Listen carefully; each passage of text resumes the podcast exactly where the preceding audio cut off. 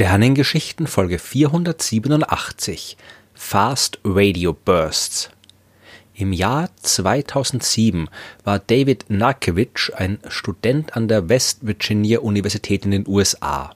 Von seinem Betreuer, dem Astronomen Duncan Lorimer, hat Narkewicz die Aufgabe zugeteilt bekommen, die Daten im Archiv des Parkes Radio Observatoriums zu untersuchen solche Aufgaben werden gern mal an junge Studentinnen und Studenten vergeben, weil Archivdaten gibt's genug. Da muss man nicht extra Beobachtungsanträge schreiben, damit man sie nutzen kann. Und wenn die Studierenden dann nichts finden, dann hat man zumindestens die wichtigen Instrumente nicht unnötig benutzt. Okay, wenn die Studierenden haben ihre Zeit verloren und ärgern sich vermutlich, dass sie nur mit Archivdaten abgespeist worden sind, anstatt mit neuen Daten arbeiten zu können. Aber erstens ist es halt leider so im Studium und zweitens kann man auch in Archivdaten neue Entdeckungen machen. Denn nicht immer weiß man zum Zeitpunkt einer Beobachtung schon genau, was man eigentlich alles entdecken kann.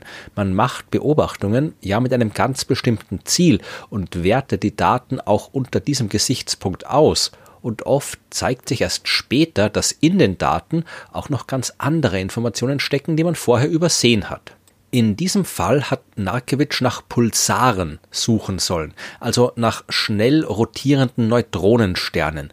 Die sind spannend und sehr interessant für die Forschung, aber auch damals waren die nichts Neues. Die hat man schon vor Jahrzehnten entdeckt, wie ich in Folge 142 erklärt habe.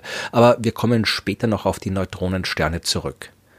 Ob Narkewitsch jetzt erfreut oder verärgert war, als er den Job bekommen hat, die alten Daten des Parks Radioteleskops nach übersehenen Pulsarsignalen durchzuschauen, das wissen wir nicht. Aber man kann davon ausgehen, dass er nachher durchaus froh darüber war.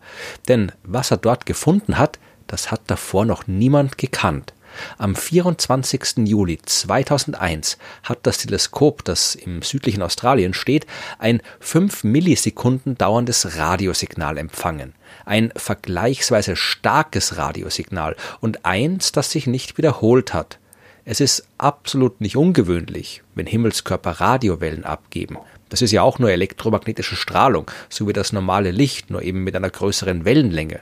Die Sonne leuchtet im Radiolicht, die anderen Sterne machen das und jede Menge andere astronomische Phänomene ebenfalls. Ungewöhnlich ist es aber, wenn irgendwas nur einmal sehr kurz aufleuchtet und dann nicht wieder. Auch solche Ereignisse kennen wir aber. Supernova-Explosionen zum Beispiel. Wenn ein massereicher Stern am Ende seines Lebens explodiert, dann leuchtet er für kurze Zeit extrem hell auf, ja, und danach halt nicht mehr. Wenn zwei Neutronensterne kollidieren, dann gibt's ebenfalls kurze, extrem helle Blitze in allen möglichen Bereichen des elektromagnetischen Spektrums. Wenn zwei schwarze Löcher kollidieren, können wir für kurze Zeit Gravitationswellen registrieren. Aber einen so schnellen und sich nicht wiederholenden Ausbruch an starker Radiostrahlung hat man in der Form bisher noch nicht gesehen. Das Phänomen, das David Narkewitsch in den alten Daten gefunden hat, das hat die Bezeichnung Fast Radio Burst bekommen, auf Deutsch schneller Radiostrahlungsausbruch. Und das Ereignis am 24. Juli 2001 wird seitdem auch der Lorimer Burst genannt, nach dem Professor übrigens, der die Idee für die Archivsuche gehabt hat und nicht nach dem Student, der das Ereignis auch gefunden hat. Und wo eins ist, das sind vermutlich auch mehrere. Das gilt ganz allgemein und natürlich auch für astronomische Phänomene. Ereignisse, die nur einmal und nie wieder vorkommen, sind angesichts eines quasi unendlich großen Universums eher unwahrscheinlich. Und es ist erst recht unwahrscheinlich, dass dieses Einzelereignis in der gesamten gewaltigen Geschichte des Kosmos gerade dann stattfindet, wenn wir bereit sind, mit unserem Teleskop dabei zuzuschauen. Man kann also davon ausgehen, dass es noch sehr viel mehr solcher Fast Radio Bursts gibt und wir sie halt einfach bisher übersehen haben. Also hat man sich nach der Entdeckung des ersten auf die Suche nach weiteren gemacht und ist schnell fündig geworden. Aber nicht so wie erwartet. Am Parks Radioteleskop hat man im Jahr 2010 gleich 16 Radiopulse entdeckt, die sich bei genauerer Untersuchung aber als höchst irdisches Phänomen herausgestellt haben. Die sind von der Mikrowelle im Gebäude gekommen. So ein Gerät schaltet sich ja zwar automatisch ab, wenn man die Tür aufmacht, aber eben mit einer winzigen Verzögerung und deswegen gab es jedes Mal einen Radioimpuls, der Sekundenbruchteile gedauert hat, immer dann, wenn jemand auf der Sternwarte die Mikrowelle ausgemacht hat. Naja, das heißt nicht, dass der Lorimer Burst auch aus der Küche der Sternwarte gekommen ist. Der hat wirklich weit draußen im All stattgefunden und da stellt man sich jetzt vermutlich die Frage, woher weiß man das? Man weiß ja nicht mal, um was es sich dabei handelt. Woher will man denn wissen, wie weit dieses was auch immer entfernt ist? Das lässt sich aus der sogenannten Dispersion bestimmen. Überall im Weltall befinden sich freie Elektronen. Also nicht überall, aber der leere Raum zwischen den Sternen ist eben nicht komplett leer. Hier und da findet sich ein Atom, ein Molekül oder halt auch ein Elektron. Und an diesen Elektronen kann elektromagnetische Strahlung gestreut werden. Und je niedriger die Frequenz ist, desto stärker ist die Streuung. Und der Radioimpuls wird ja nicht nur bei einer einzelnen Frequenz empfangen, sondern über einen bestimmten Frequenzbereich. Die höheren Frequenzen kommen daher also ein paar Sekundenbruchteile vor den niedrigeren Frequenzen an und genau das ist die Dispersion. Ihr Ausmaß hängt natürlich vor allem von der Menge an freien Elektronen ab, die sich zwischen Teleskop und Radioquelle befinden die kennen wir nicht, weil wir nicht wissen, wo das Signal herkommt. Wir können aber aus anderen Daten zumindest ungefähr abschätzen, wie viele freie Elektronen ein Signal typischerweise treffen würde, wenn es irgendwo aus unserer eigenen Galaxie, aus der Milchstraße kommt. Die bei den Fast Radio Bursts beobachtete Dispersion die ist aber viel größer. Die müssen also unterwegs sehr viel mehr Elektronen getroffen haben und daher auch von viel weiter her kommen, irgendwo aus anderen, weit entfernten Galaxien. Nach dem ersten Lorimer Burst und der Mikrowellen-Episode hat man in Archivdaten noch weitere Beispiele für solche Fast Radio Bursts gefunden. Und am 20. November 2012 hat das Arecibo Radioteleskop dann so einen Radioausbruch auch quasi live gemessen. In den folgenden Jahren hat man immer weitere gefunden, in Archivdaten und bei gezielten Beobachtungen. Man hat sogar einige Radiosignale gefunden, die sich wiederholen, aber sehr viele, die einfach nur einmal aufgetaucht sind und dann nicht mehr zu registrieren waren. Ab und zu ist es dann auch gelungen, die Galaxie zu finden, aus der die Radiosignale gekommen sind.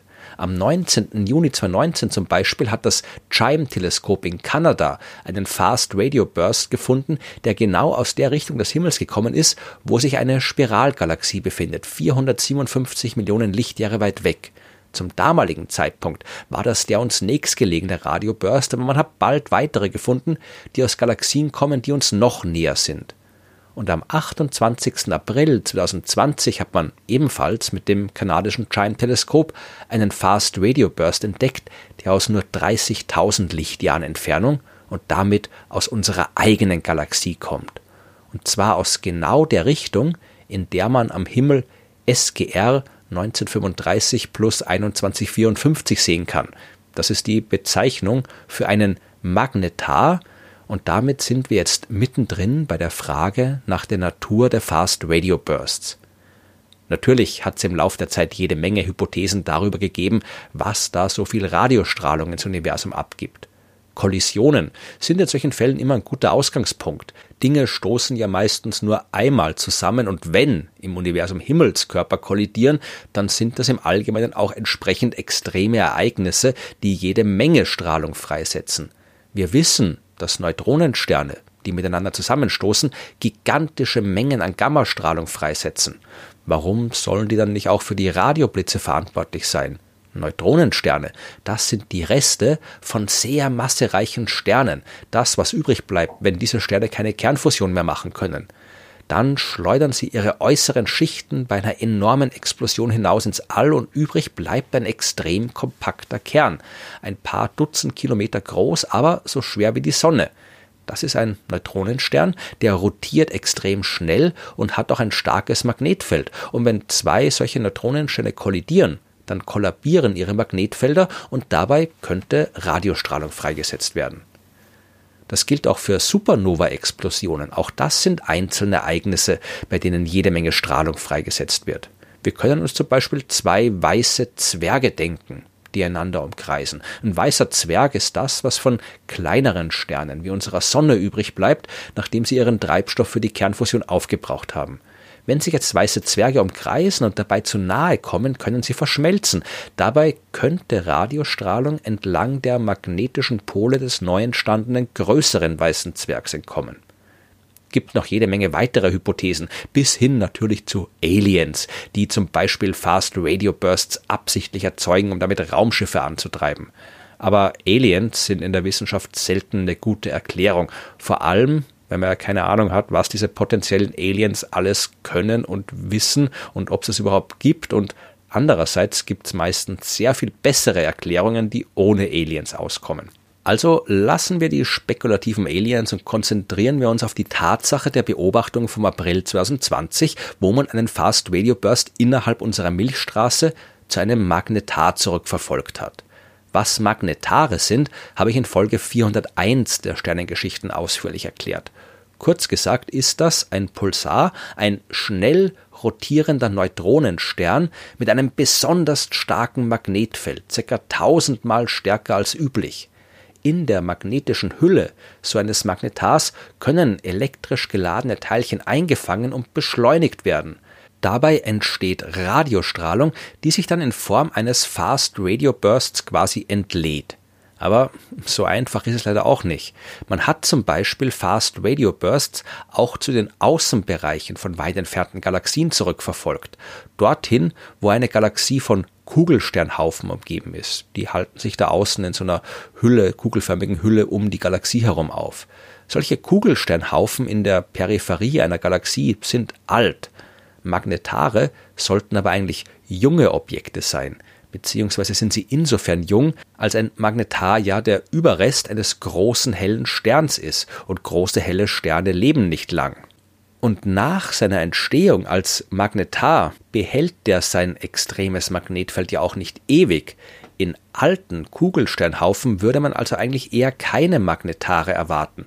Aber in Kugelsternhaufen, da stehen die Sterne sehr dicht beieinander und es ist nicht unwahrscheinlich, dass dort zum Beispiel ein weißer Zwerg, und von solchen Sternüberresten gibt es da jede Menge, dass so ein weißer Zwerg einem anderen Stern sehr nahe kommt, von ihm ein bisschen Masse anzieht und dadurch zu viel Masse bekommt, kollabiert und zu einem Neutronenstern wird, wobei auch Radiostrahlung freigesetzt wird.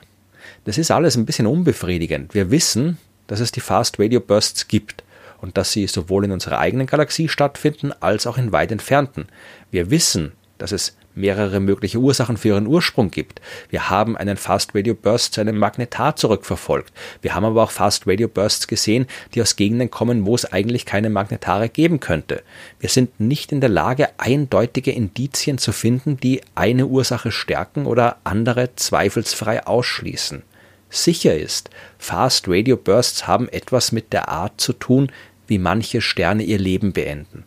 Und ebenfalls sicher ist auch, wir werden nicht aufhören, das Phänomen zu untersuchen. Noch wissen wir nicht Bescheid darüber. Aber je nachdem, wann ihr diesen Podcast hört, haben wir die Lösung vielleicht ja schon gefunden.